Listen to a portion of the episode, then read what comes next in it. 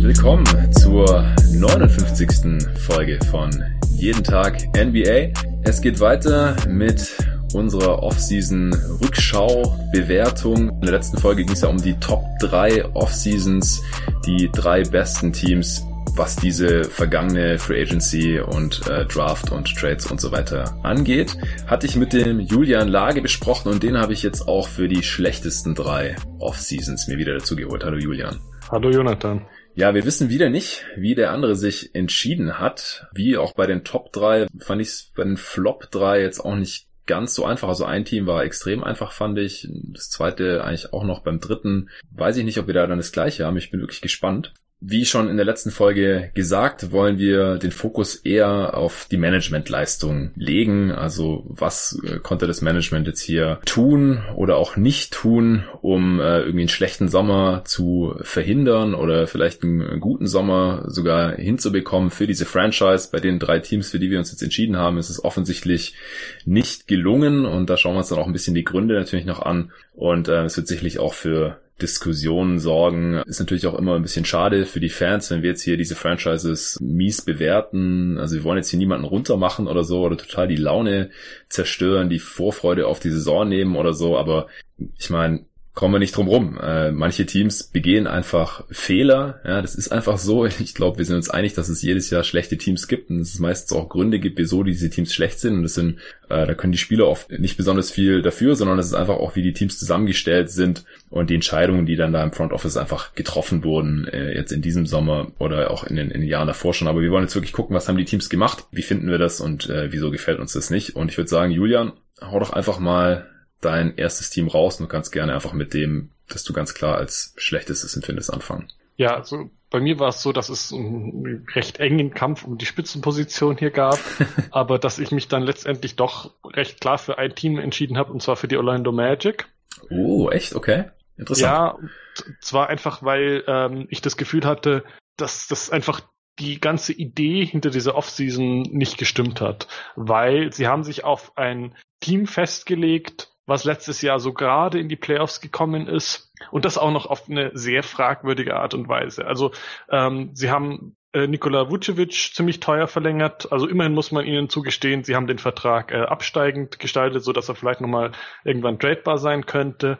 Okay, das ist äh, war jetzt einfach, denke ich mal, die, die Entscheidung, wollen sie so weitermachen oder nicht. Das haben sie mit äh, Ja, sie wollen so weitermachen entschieden aber es ist eben für mich einfach schon mal fragwürdig. Dann haben sie Terence Ross einen einigermaßen brauchbaren Vertrag auch gegeben, ähm, so im Bereich von ungefähr 12,5 Millionen über die nächsten vier Jahre.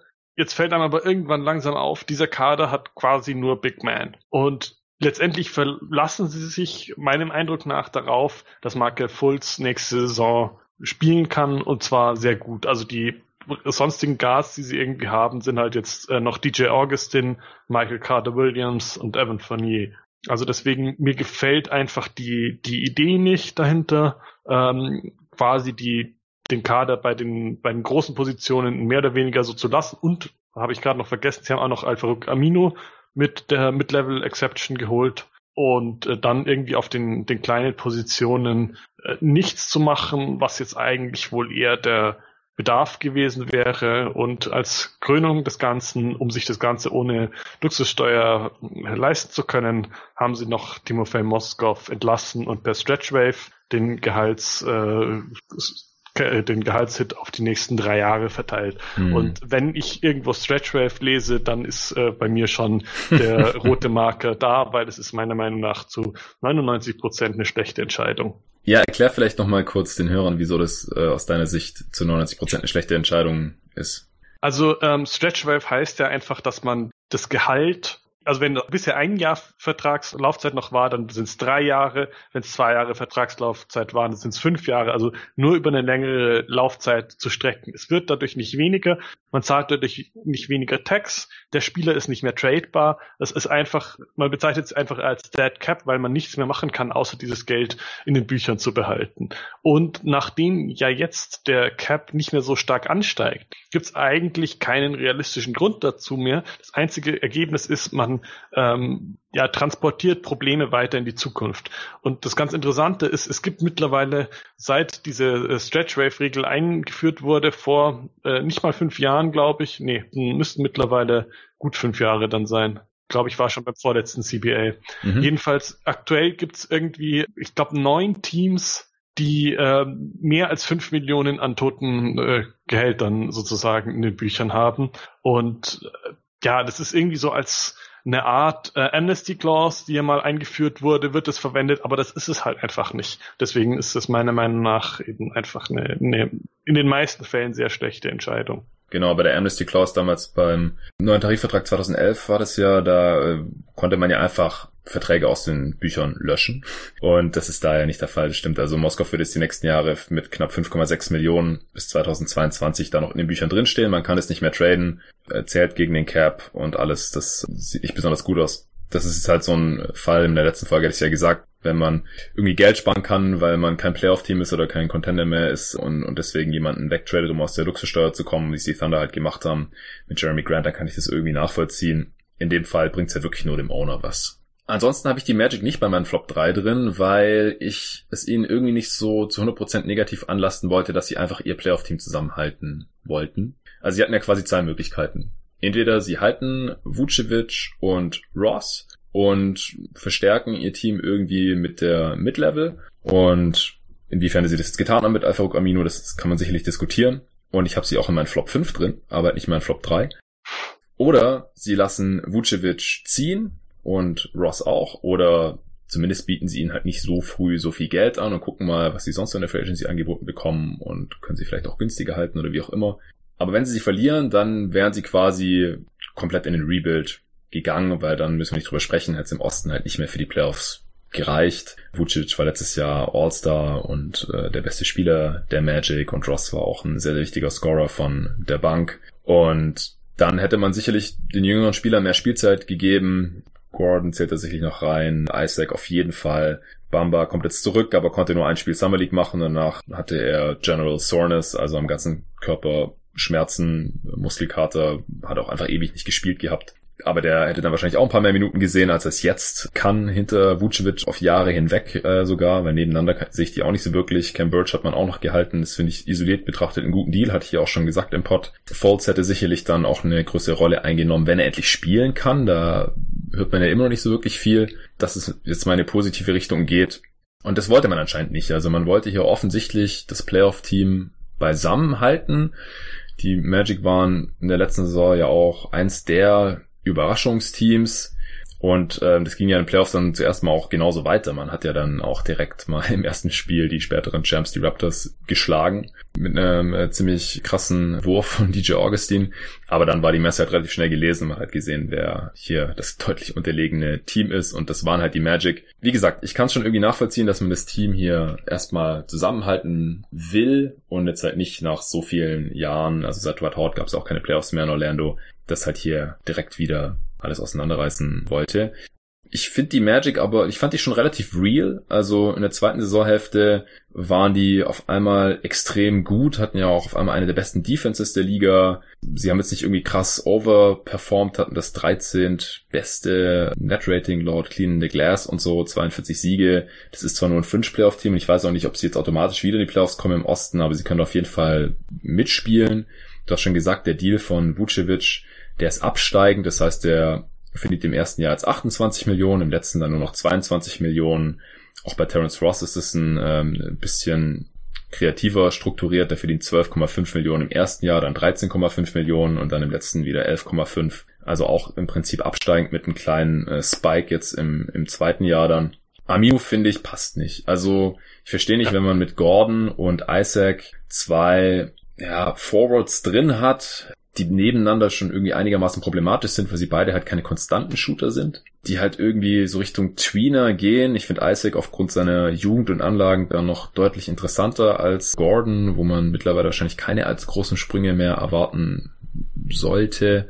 Da jetzt noch den relativ alten Aminu reinzuholen, der ja schon irgendwie so ein Floor Raiser ist als Rollenspieler, aber ja, wo sein Ceiling dann liegt, das haben wir, glaube ich, dann in Conference Finals spätestens auch gesehen, wo einfach nicht mehr spielbar war, weil sein Wurf einfach zu inkonstant ist und das ist ja im Prinzip das gleiche Problem wie Gordon und Isaac. Also ich sehe da halt ein bisschen die Redundanz mit den Stärken und den Schwächen und dass man dann als ähm, Backup einfach nur, als Backup Point Guard, ähm, also dass man dann schon keinen anderen Starter reinholt, das ist die eine Frage, okay. Man sagt, gut, da haben wir halt DJ Augustin und vielleicht dann äh, potenziell eben auch Falls, da als einfach MCW zu resignen zum Minimum, das ist auch nicht so ganz zufriedenstellend. Also wie gesagt, wenn man sich halt für diesen Weg entscheidet, dann ähm, finde ich den Deal von Wooch bisschen zu teuer oder weiß ich halt nicht, ob das ihm jemand anders auch gezahlt hätte. Er ist zum Glück absteigend, genauso eben äh, Ross, ähm, den ich okay finde von der Bezahlung her, hatte ich auch im Papier schon gesagt, Amino passt halt nicht und auf Guard fehlt da halt einfach irgendwie ein bisschen was und deswegen habe ich sie auch in meinen fünf schlechtesten Off-Seasons drin, aber ich habe sie jetzt auch nicht als die schlechteste, da habe ich ein anderes Team. Ähm, also ich würde da noch so ein bisschen einwerfen wollen. Du meintest ja schon, Amino ist einfach derjenige, der da überhaupt nicht reinpasst. Das ist quasi auch mein Punkt. Man hätte diesen Weg Vucevic verlängern, um in den Playoffs zu bleiben, meiner Meinung nach schon verfolgen können. Aber dann hätte man es doch bitte so machen sollen, Amino, der, wie du schon angedeutet hast, ja einfach irgendwie nicht, nicht wirklich brauchbar ist, wenn man Gordon und Isaac hat, dann den nicht zu halten, dann muss man auch nicht Moskov ähm, stretch waven, muss man vielleicht ein bisschen noch die Verträge von Vucevic oder so anders gestalten, ähm, dass, dass es vielleicht ein bisschen niedriger äh, anfängt und dann ein bisschen weniger steigt, aber jedenfalls man kann auch dann ohne das Moskov stretch wave ähm, kann man dann vermeiden, in die Text zu kommen. Und dann hätte man nächste Saison wirklich die Möglichkeit gehabt, noch irgendjemand passenden vielleicht mit der Mid-Level zu holen oder jetzt noch irgendwie einen, kleineren Spieler zu verpflichten, wenn man es vielleicht schafft, Moskov für einen äh, etwas niedrigeren schlechten Vertrag abzugeben. Also einfach, ja, selbst wenn man sagt, okay, die Entscheidung, Vucevic und Ross zu halten, ist äh, nachvollziehbar, dann ist danach halt einfach nichts Stimmiges mehr passiert und alles, was passiert ist, ist für mich nicht logisch oder zumindest nicht gut. Mhm. Und dann ist es einfach für mich eine sehr schlechte Offseason, weil die Möglichkeiten eben da waren. Man hätte sich vielleicht auch irgendwie umschauen können, kann man vielleicht mit, mit Isaac oder mit Gordon irgendwie was machen, irgendwie traden. Äh, dann hätte man sinnvollerweise Amino holen können oder sowas. Aber so ist es einfach so in sich unstimmig äh, für mich, dass sie da das schlechteste Team sind. Ja, ich finde es einfach ein bisschen schade auch, weil ich glaube halt auch, dass die Spielzeit von Isaac eigentlich unter dem Signing von Amino leiden wird. Also da führt für mich eigentlich kein Weg so wirklich dran vorbei. Und genauso mit Wutsch, dass man jetzt die nächsten Jahre im Schnitt 25 Millionen zahlt, da wird Bamba wahrscheinlich nicht zum Starter werden können. So, also wie gesagt, für die nächsten Jahre finde ich das auch ein bisschen schade. Aber ich fand die Offseason der Charlotte Hornets noch schlechter, ehrlich gesagt. Also, dass sie halt Walker erstmal dieses Geld nicht zahlen wollten, nachdem sie ihn halt, nachdem sie die letzten zwei, drei Gelegenheiten halt immer darauf verzichtet haben, ihn zu traden. Also zur letzten Deadline, letzten Sommer und zur vorletzten Deadline war Kemba Walker immer irgendwie im Gespräch, weil sie ihn ja halten wollen, ja, bester Spieler der Franchise-Geschichte. Und dann wollten sie ja wahrscheinlich dieses Geld nicht zahlen, also keinen Max-Deal geben, nicht seinen Max-Deal geben. Gut, das wäre natürlich eine Stange Geld gewesen mit den 190 äh, Millionen für einen relativ alten kleinen Guard schon, der auch von seiner Schnelligkeit lebt und so. Aber da hätten wir ihn halt traden sollen. Und das haben sie nicht gemacht. Sie haben ihn quasi gehen lassen und als Trostpreis dann noch Terry Rozier halt 58 Millionen gegeben. Sonst haben sie gar nichts gemacht. Das ist vielleicht jetzt, so wie es da steht, schon das schlechteste Team der Liga oder im Osten, je nachdem. Muss mir noch ein paar Gedanken zu machen, aber auf jeden Fall eins der schlechtesten. Und letztes Jahr war man immer noch ein Fringe Playoff Team. Jetzt hat man einfach noch einen Haufen überbezahlte Vets im Kader, nicht besonders vielversprechende junge Spieler und halt einen überbezahlten Rosier. Und das ist halt für mich die schlechteste Offseason. Auch wenn es eigentlich nur ein bzw. zwei Moves sind. Also ja, da würde ich dir größtenteils zustimmen. Rosier ist für mich eigentlich auch der schlechteste Deal der Offseason, ganz mhm. isoliert betrachtet jetzt mal so. Also sowohl im Teamkontext als auch isoliert in, in jeder Hinsicht eigentlich. Mhm. Und der Verlust von Kemba Walker ist, ist natürlich auch noch ein Punkt. Kann man jetzt halt wieder sagen, betrifft es wirklich diese Offseason? Ähm, weil ich könnte mir vorstellen, dass er jetzt dann auch für mehr Geld nicht mehr geblieben wäre, dass das halt dann einfach, ähm, ja, also ich glaube, sie haben ihm ja dieses Jahr eben nicht, nicht den höchsten Vertrag angeboten, nach allem, was so zu hören war. Ähm, äh, und deswegen wäre das für mich halt auch eher ein Fehler von letzten Februar gewesen. Was für mich der Hauptgrund war, warum ich sie trotzdem nicht als schlechtestes Team hatte, die Situation war einfach davor schon so verfahren und so ja, wenig attraktiv, äh, wenig zu retten, wenn der ganze Cap Space von Nicolas Batum, Michael Kidd Gilchrist, äh, Bismarck Biombo belegt wird, dann findet man einfach äh, wenig Möglichkeiten, das Team zu verbessern. Deswegen war meine Überlegung, den ersten Platz bekommt das Team, was die Möglichkeit gehabt hätte, was besser zu machen, was anders zu machen. Und nicht das Team, wo die Frage war, ist es schlecht oder schlechter, weil man sich noch Terry Rozier reingeholt hat. Ja, also aus meiner Sicht hätten sie halt nicht Terry Rozier reinholen müssen oder ihm halt nicht dieses Geld anbieten. Klar, nee. Also das ist ja eine Möglichkeit, die sie gehabt hätten. Oder ich weiß nicht, vielleicht ist die Situation der Miami Heat mit der der Hornets vergleichbar. Ja, auch ein Team, das halt so ein Fringe-Playoff-Team ist, irgendwie knapp verpasst hat, einen Haufen überbezahlte Rollenspieler hat, keinen richtigen Star hatte, und die haben jetzt halt im Endeffekt Jimmy Butler bekommen, immerhin. Und ihre Position zumindest mal gehalten, wenn nicht sogar verbessert, auch für die kommenden Jahre und so. Also ich finde halt, sie haben ungefähr das Schlechteste gemacht, was sie machen konnten in der Situation. Also sie hatten jetzt auch nicht so wirklich die Möglichkeiten, noch viel mehr schlechte Sachen zu machen, weil sie einfach die Flexibilität nicht hatten. Aber das, was sie wirklich schlecht machen konnten, haben sie gemacht. Da lasse ich die Draft jetzt mal nach außen vor. Ich finde den PJ Washington Pick da auch nicht optimal man muss gucken, wie es sich entwickelt und so weiter. Ich würde die Draft jetzt echt nicht schwer mit reinzählen lassen, aber die Hornets haben eigentlich nur die Chance, irgendwie wieder besser zu werden, wenn sie im Draft an den Star rankommen und deswegen müssen sie da eigentlich auch Spieler mit Star Upside picken. Ich finde, das haben sie in der vorigen Draft mit Miles Bridges schon eher gemacht. Oder auch, ich fand auch den Malik Monk Pick ganz okay. Auch wenn der jetzt bisher auch noch keine Bäume aussetzt in der Liga und auch Bridges hat natürlich noch sehr viel Luft nach oben und so weiter. Ähm, aber ich glaube halt nicht, dass PJ Washington Starpotenzial hat. Das ist halt ein Rollenspieler aus meiner Sicht. Und ich verstehe nicht, wieso man dann Lottery Pick auf ihn verwendet. Klar, es war keine so tolle Draft Class und so weiter, aber würde ich jetzt halt auch eher negativ auslegen hier. Und ja, wie gesagt, deswegen aus meiner Sicht die schlechteste Offseason hier. Ja, dann äh, darfst du gerne dein nächstes Team raushauen.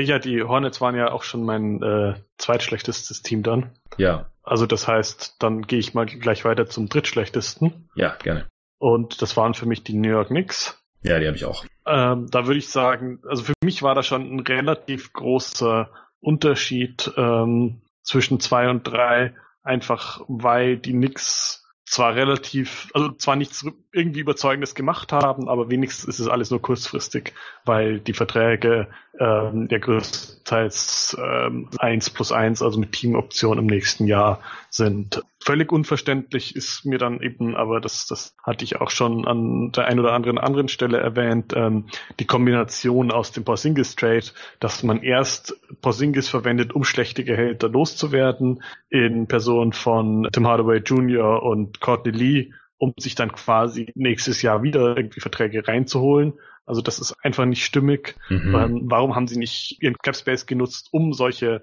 Spieler aufzunehmen wie Harkless oder Iguodala, für die es Picks gab? Genau. Und ja, das ist einfach, einfach irgendwie völlig also es wirkt einfach völlig planlos. Es ist Schwachsinn. Mich. Es ist einfach, sorry, wenn ich so deutlich sage, es ist Schwachsinn. Tut mir leid, liebe Knicks-Fans, aber es ist Schwachsinn, dass man Leuten wie Erlington oder jetzt Marcus Morris oder Portis oder so, okay, der ist noch ein bisschen jünger, aber gerade diese älteren Rollenspieler, dass man denen jetzt ein Jahresdeals gibt von mir aus, ja, zweites Jahr ist immer eine Team-Option und die muss man nicht ziehen. Alles okay. In einem Jahr kann man wieder gucken, wo man steht. Wieso tradet man sich nicht diese Spieler, die die anderen Teams loswerden müssen, müssen? Ja, Portland musste ihn loswerden, Golden State musste Iguodala loswerden, deswegen mussten die da Picks dran binden. Wieso gibt man am 1. Juli irgendwelchen Rollenspielern die einen jetzt auch nicht großartig weiterbringen in dieser Sorte. Man, man ist kein Playoff-Team, ja. Es ist okay, man will ein bisschen Spacing vielleicht für die jungen Spieler oder so. Gleichzeitig nimmt man damit den jungen Spielern aber auch die Spielzeit. Das ist auch so, ein, so eine Zwickmühle irgendwie, auf, über die wir gleich noch sprechen können.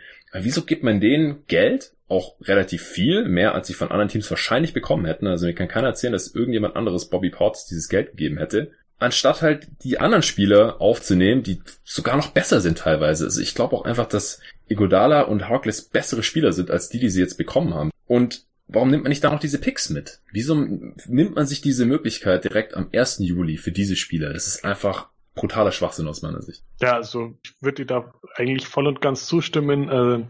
Man könnte halt irgendwie sagen, so nach dem Prinzip, wenn man auf äh, junge Spieler vorgesetzt hätte, dass man dann irgendwie noch einmal sich Wayne Ellington reinholt, so als Veteran Presence für ein bisschen Spacing, ja. Aber warum dann halt auch noch die ganzen anderen dazu? Also, ja. und dann am Schluss noch irgendwie Marcus Morris, wo man sich gleichzeitig noch bei den Spurs unbeliebt macht und bei ich weiß nicht wie vielen anderen Teams auch noch, weil man ihm sozusagen die Möglichkeit gibt, sein Vertragsversprechen da wieder aufzuheben und gleichzeitig noch ähm, Reggie Bullock irgendwie in einen schlechteren Vertrag reindrängelt, weil dem seine gesundheitliche Prognose deutlich schlechter war als erwartet. Mhm. Also ich glaube, da hat man gleichzeitig auch noch äh, eine ganze Menge äh, guten Willen bei anderen Teams äh, gekostet, mhm.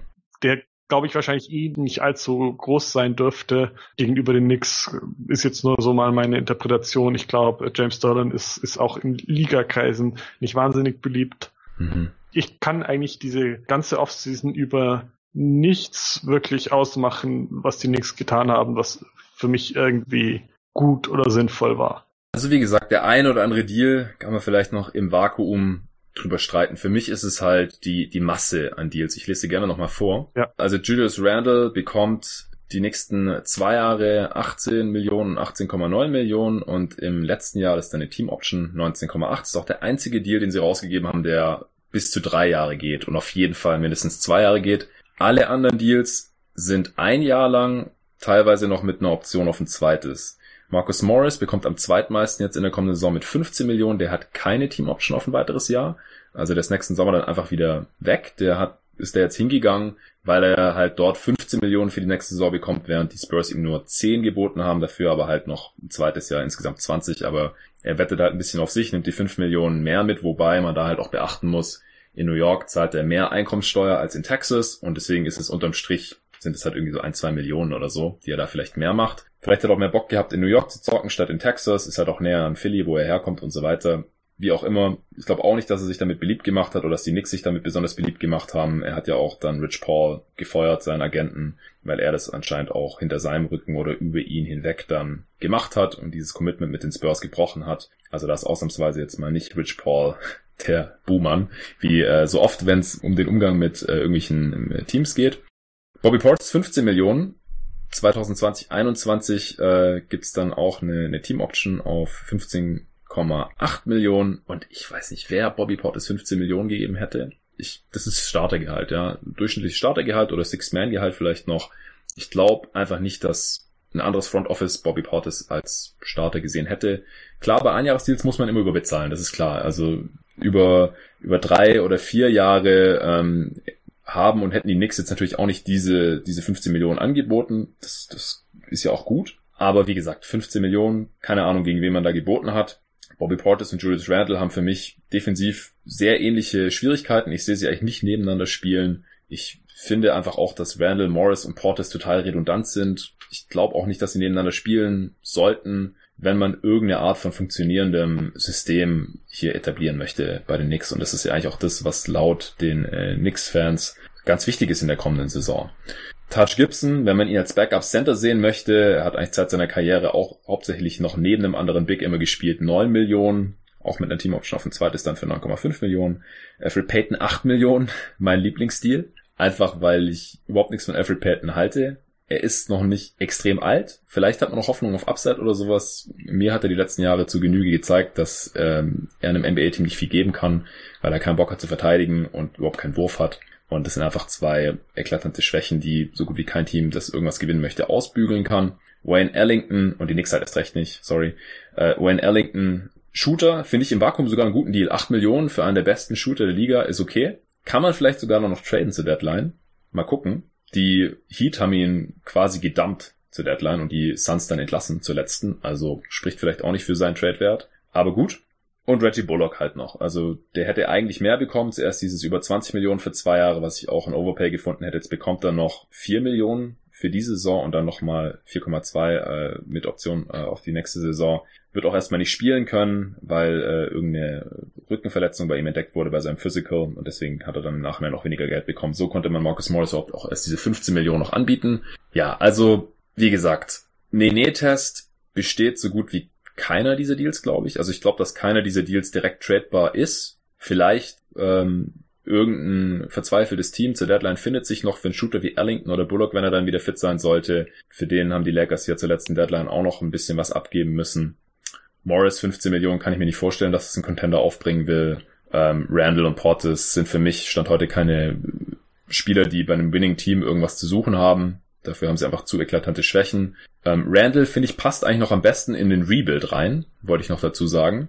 Weil er für mich der talentierteste Spieler ist dieser Gruppe. Auch, ja, vielleicht neben dem Mitch Robinson ganz gut passt. Wobei mir da ein bisschen der Wurf fehlen würde. Aber hat auf jeden Fall noch Upside, hat einiges gezeigt am offensiven Ende bisher. Äh, defensiv bin ich, wie gesagt, nicht begeistert von ihm. Und ähm, ja, also ich ich kann den Signings hier im, im Vakuum schon relativ wenig abgewinnen, bei einem Rebuilding-Team dann in, in der Summe und in der Masse noch viel weniger. Ich habe auch mal versucht, so die Minuten bei den Knicks ein bisschen zu verteilen. Ist mir nicht wirklich gelungen, ohne dass die entweder die jungen Spieler keine Spielzeit mehr bekommen oder da völlig abstruse äh, Lineups dabei rauskommen. Also auch das halte ich einfach für schwierig. Also da wünsche ich Fizzler in der kommenden Saison auch wirklich viel Spaß. Also die Knicks hatten alle Möglichkeiten diese Free Agency und ich lasse ihnen jetzt hier auch wirklich nicht negativ an, dass sie KD und Kyrie oder Kawhi Leonard oder was das ich hier nicht bekommen haben. Dafür können sie vielleicht gar nicht so viel.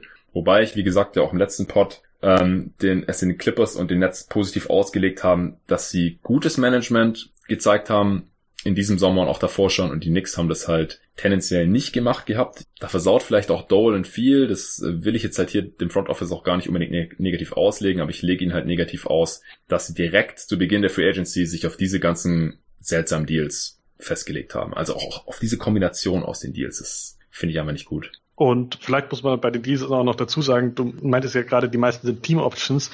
Relativ viele haben auch sogar noch äh, einen Teil garantiert. Also es sind naja. irgendwie bei Wayne Ellington ist es eine Million, bei Randall im dritten Jahr sind es vier Millionen, äh, Touch Gibson hat, glaube ich, auch noch eine Million.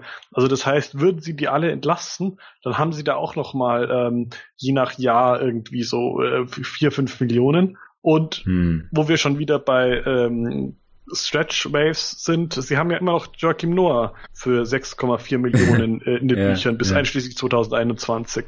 Das heißt, da hätten sie dann einfach noch mehr äh, Cap Space äh, dadurch sich zugebaut, äh, dass, dass sie dann da irgendwie noch diese 1 Millionen Garantiesummen jeweils eingebaut haben. Ja. Und ja, da ähm, denke ich mir auch, wenn man die Spieler schon für ein Jahr überbezahlt mit einer Team Option beziehungsweise dann eben einem teilweise garantierten Vertrag, warum muss man ihn dann ihnen dann auch noch diese Million da zusätzlich geben. Und ja, also es ist mir in der Hinsicht auch ziemlich unverständlich.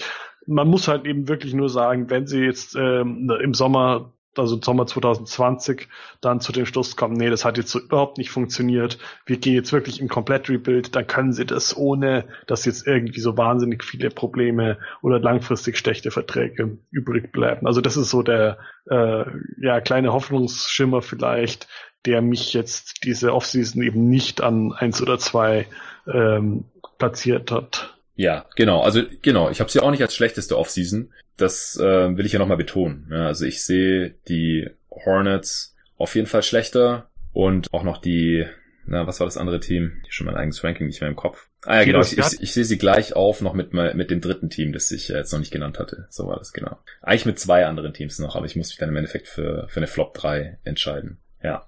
Ähm, das stimmt. Also sie können ja auch nächsten Sommer äh, wieder genug Capspace haben, um nochmal auf den Star zu gehen, nur ist die nächste Free Agent Class halt nicht so toll. Sie könnten ab dem nächsten Sommer dann sich auch einen, irgendeinen Star in, in ihren Capspace reintraden oder sie hätten jetzt halt auch die Trade-Masse dann ab Dezember, um für einen Star zu traden, wenn einer auf dem Markt landen sollte. Also sie sind schon noch einigermaßen flexibel, das stimmt schon. Aber wie gesagt, sie haben halt hier wirklich nicht das, nicht, nicht ansatzweise das Maximum aus ihren Möglichkeiten rausgeholt, wie das eben andere Teams gemacht haben. Wir haben ja vorhin äh, gestern die Grizzlies positiv hervorgehoben. Also das ist einfach fast genau das Gegenteil, was jetzt hier bei den Knicks passiert ist. Das finde ich einfach sehr, sehr schade. Ich finde ihren jungen Kern eigentlich relativ ansprechend. Ich glaube nicht, dass dieses Team in der kommenden Saison irgendwas reißen wird. Ich glaube, weil das sind alles Rollenspiele, ja, die man jetzt hier geholt hat. Und Rollenspieler leben von Starspielern, die diesen Rollenspielern das Leben leicht machen, die die einsetzen können, ähm, die überhaupt erst die Skills zum Vorschein bringen. Und die haben die nix nicht. Die Jungs sind teilweise talentiert, so dass sie vielleicht mal Stars werden, aber in der kommenden Saison glaube ich einfach nicht, dass es da ja, das System gibt und dass das Team so gut zusammenpasst, dass ähm, die Rollenspieler hier von äh, den jungen Spielern profitieren können und umgekehrt sehe ich es auch nicht so wirklich. Also das passt für mich halt hinten und vorne alles nicht so richtig zusammen. Man hat sich hier schon früh der Möglichkeiten beraubt, hier irgendwas Besseres draus zu machen und ja, was man hier halt aus den Möglichkeiten gemacht hat. Wie gesagt, im, im nächsten Sommer könnten diese Spieler schon alle wieder weg sein. Dann ist natürlich wieder der Wermutstropfen, dass manche trotzdem Geld dafür bekommen, weil sie halt diese kleinen Summen, die sich dann halt auch wiederum summieren, wenn man die alle dann nicht für das zweite Jahr behalten sollte. Das hast du ja gerade schon gesagt, dann zusammen noch mit der Summe, die äh, Noah eben noch in den Büchern stehen hat, weil man ihn letzten Sommer schon vorzeitig gestretchwaved hat, um halt in diesem Sommer mehr Capspace zu haben, was im Endeffekt halt auch gar nichts gebracht hat. Das würde ich jetzt hier gar nicht in die Betrachtung mit reinzählen, aber das war halt auch ein, ein mieser Move im Nachhinein. Ja, deswegen auf jeden Fall die Nix auch in meinen Flop 3. Gut, dann hast du jetzt deine drei Teams genannt. Dann äh, darf ich jetzt noch mein letztes Team nennen und ich muss mein eigenes Lieblingsteam nennen, die Phoenix Suns. Okay, da habe ich fast schon damit gerechnet. Echt? Okay.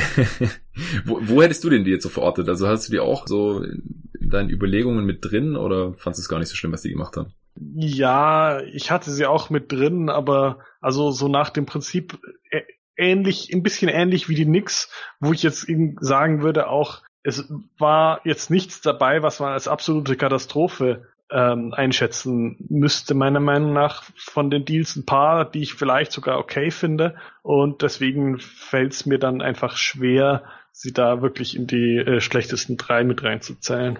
Ja, also ich habe auch lange überlegt, äh, die, die Cavs sind auch knapp dran vorbeigeschlittert, aber die sind halt auch ähnlich wie die Hornets in der Situation, wo sie einfach nicht wirklich viel machen können und sie haben zumindest jetzt keine krassen Fehler begangen, finde ich. Ja, ich finde die Suns haben einfach auch erstaunlich wenig aus ihren Möglichkeiten gemacht. Also es hat ja schon mit der Draft angefangen, man hatte den sechsten Pick, hat sich dann dazu entschieden, wir brauchen den nicht oder wollen den nicht, wir traden runter. Das will ich jetzt per se gar nicht verteufeln. Aber dann hat man an elf halt noch einen Spieler gepickt, der höchstwahrscheinlich noch sehr viel später zur Verfügung gestanden hätte in äh, Cam Johnson. Das ist für mich halt einfach schon ein absolut mieser Move, hatte ich auch schon in diversen Pots hier äh, angeführt. Man hat mit Darius Saric einen Spieler bekommen, der durchaus irgendwie brauchbar ist, aber der ist aus meiner Sicht jetzt halt auch nicht wirklich wert ist, ähm, da runter zu traden und halt so, dass man halt aus der Draft rausgeht dann mit Saric und eben Camp Johnson. Das finde ich, wenn man in der Lottery den sechsten Pick bekommen hat, irgendwie enttäuschend. Man hat jetzt zwei Rollenspieler, die werfen können äh, im Optimalfall und sonst nicht so viel. Also Darius Saric ist noch ein bisschen vielseitiger als Cam Johnson. Also ich finde, man kann ganz klar erkennen, was James Jones hier vorhat. Und wenn man dieses Ziel einfach so viel Spacing wie möglich und so viele Rollenspieler, die auch wissen, dass sie Rollenspieler sind und gar nicht mehr sein wollen als Rollenspieler, neben Aiton und Booker zu stellen, das würde ich jetzt auch nicht per se schlecht finden. Ich fände es ganz gut, wenn man vielleicht noch irgendwie einen, dritten talentierten Spieler da hätte, der vielleicht zu, zu einer Art dritten Star werden kann oder sowas. Ähm, das fände ich vielleicht vom Grundsatz her auch nicht verkehrt. Aber gut, wenn man jetzt einfach sagt, wir haben Booker, wir haben Aiton, das sind unsere beiden Stars und ansonsten wollen wir nur Rollenspieler, kann ich das Konzept verstehen und das kommt ja dann auch ungefähr hin, was man jetzt hat. Also man hat jetzt auf jeden Fall theoretisch Shooting. Ob die Spieler dann auch wirklich gut treffen, muss man sehen, weil so hundertprozentige Knockdown-Shooter hat man jetzt Stand heute auch nicht so wirklich viele im Kader. Aber gut, das wird sich zeigen. Aber wie man da hingekommen ist, das gefällt mir halt überhaupt nicht. Also das Mikromanagement, ja, das kann man jetzt irgendwie kleinlich nennen oder so, aber das gefällt mir halt überhaupt nicht, die ganzen Deals. Ähm, es gibt so gut wie keinen Deal, den ich wirklich als gut bewerten würde. Manche sind okay, aber viele sind halt auch einfach schlecht. Das hat ja auch schon angefangen mit dem TJ Warren Deal, dass man halt Warren und den 32. Pick, also einfach verschenkt. Finde ich kein gutes Asset Management. Und dann Josh Jackson, wir haben es, als wir die Grizzlies in den Top 3 Off-Seasons im letzten Pod erwähnt haben, haben wir den Deal als positiv hervorgehoben, weil man halt noch diese Picks bekommen hat und die Anthony Merton. Deswegen muss man den jetzt natürlich im Umkehrschluss auch hier als Negativbeispiel für diese Offseason nennen. Das ist halt auch ein, ein Deal,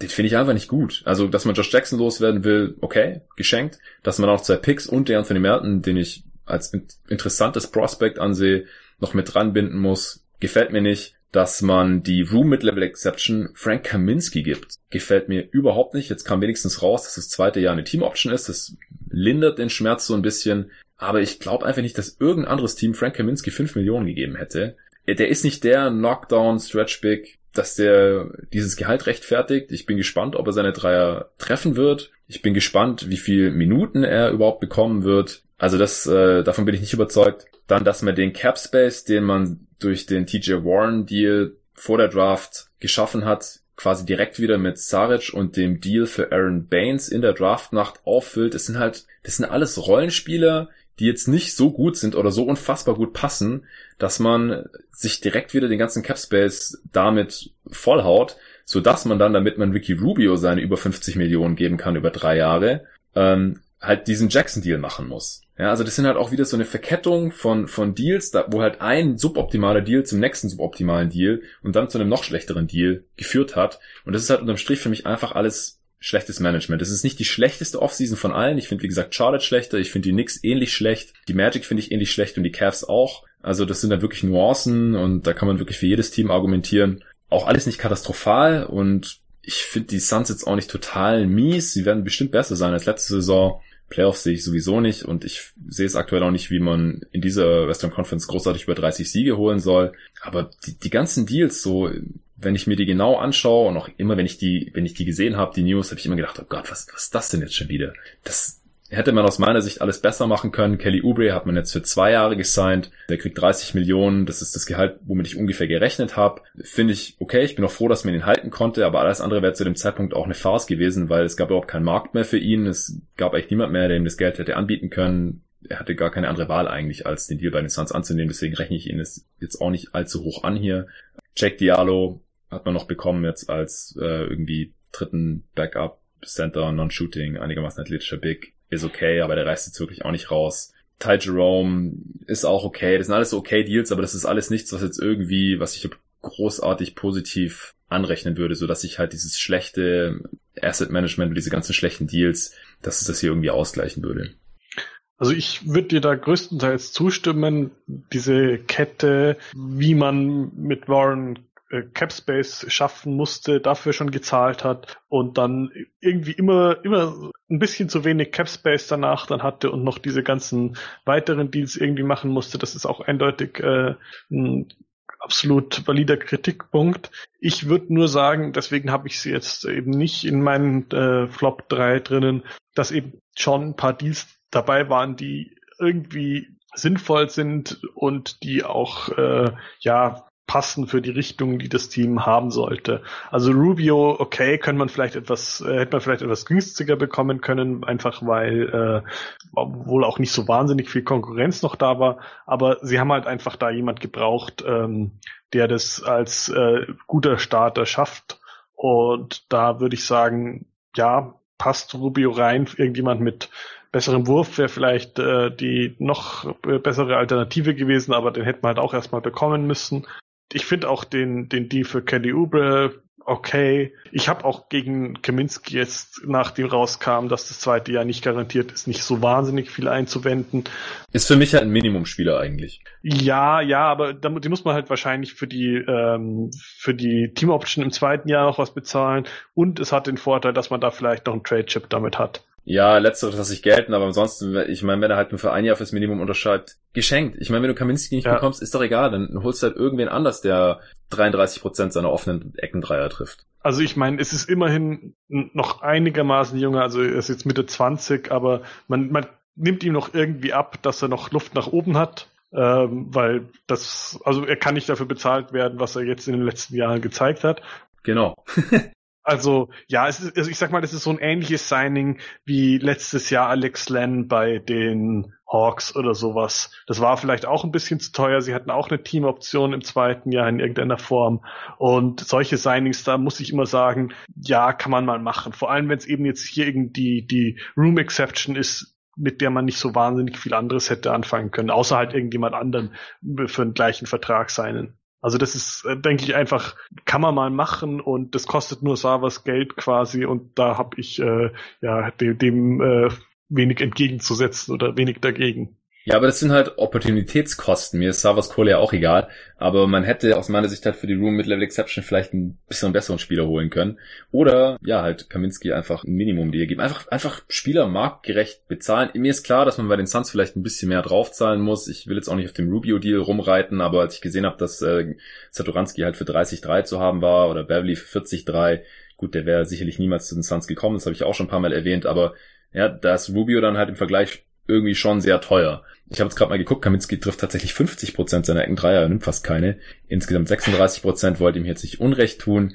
Mal gucken, wie viel überhaupt spielen kann. Halt hinter Saric, Diallo vielleicht noch und dann wird man sicherlich auch noch ein bisschen Smallball spielen mit Ubre auf der 4.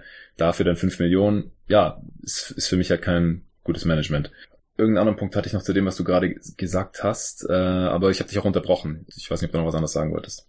Nee, also ich, ich war eben nur der Meinung, dass ähm, bis auf diese Warren, äh, Josh Jackson Deals war es halt relativ viel, was jetzt nicht gut, aber okay ist. Und deswegen würde ich es jetzt halt eher so in der relativ großen Gruppe der Teams, die keine tolle Offseason hatten, aber jetzt halt auch nichts, was, was äh, desaströs war oder so. Also ja, macht für mich jetzt auch keinen riesigen Unterschied mehr. Ähm, zu, zu den Knicks würde ich jetzt sagen, aber bei den Knicks schaut man sich halt noch mehr an und fragt sich, warum? Bei den ja. Suns ist irgendwie eine Linie erkennbar, die vielleicht nicht immer optimal äh, umgesetzt wurde. Und die Linie kann ich auch irgendwie nachvollziehen.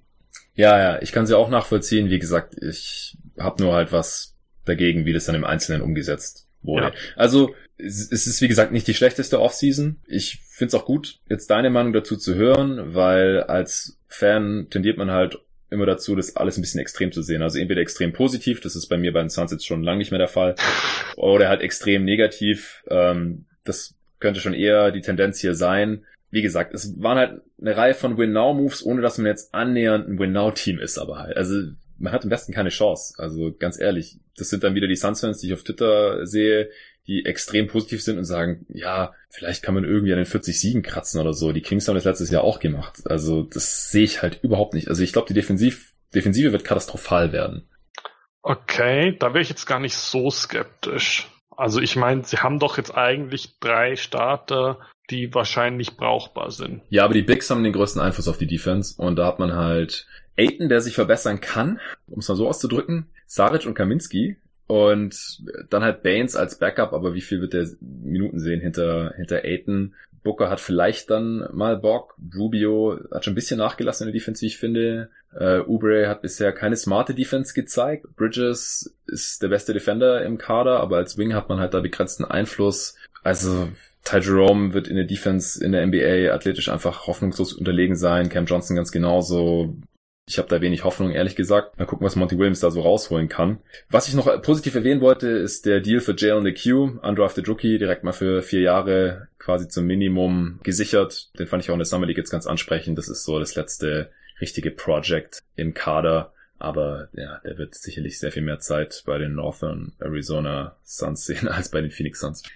Also ich äh, bin nicht begeistert von der Offseason der Suns und deswegen habe ich jetzt hier in, auf jeden Fall in Flop 5 und ich habe es jetzt halt hier mal noch in die Flop 3 reingenommen, weil die Magic hattest du schon genannt und die Cavs fand ich jetzt auch nicht so interessant zu besprechen. Nee, die Cavs haben ja quasi wirklich kaum was gemacht, da kann man auch kaum was falsch machen. Ja, also mir gefällt halt so die Paarung, die man jetzt hat von Garland und Sexton überhaupt nicht. Und äh, man konnte nichts aus dem J.R. Smith-Deal machen und allgemein hat man jetzt eigentlich nichts getan, um, um irgendwie die Situation großartig zu verbessern. Aber klar, die Situation war auch einfach echt schwer. Das ist einfach, sind jetzt noch die Nachwehen von allem, was man getan hat, um halt mit LeBron einen Contender aufzustellen und es hat sich auch ausgezahlt, man ist Champ geworden und alles und das dauert jetzt einfach ein paar Jahre, bis man sich davon erholt hat.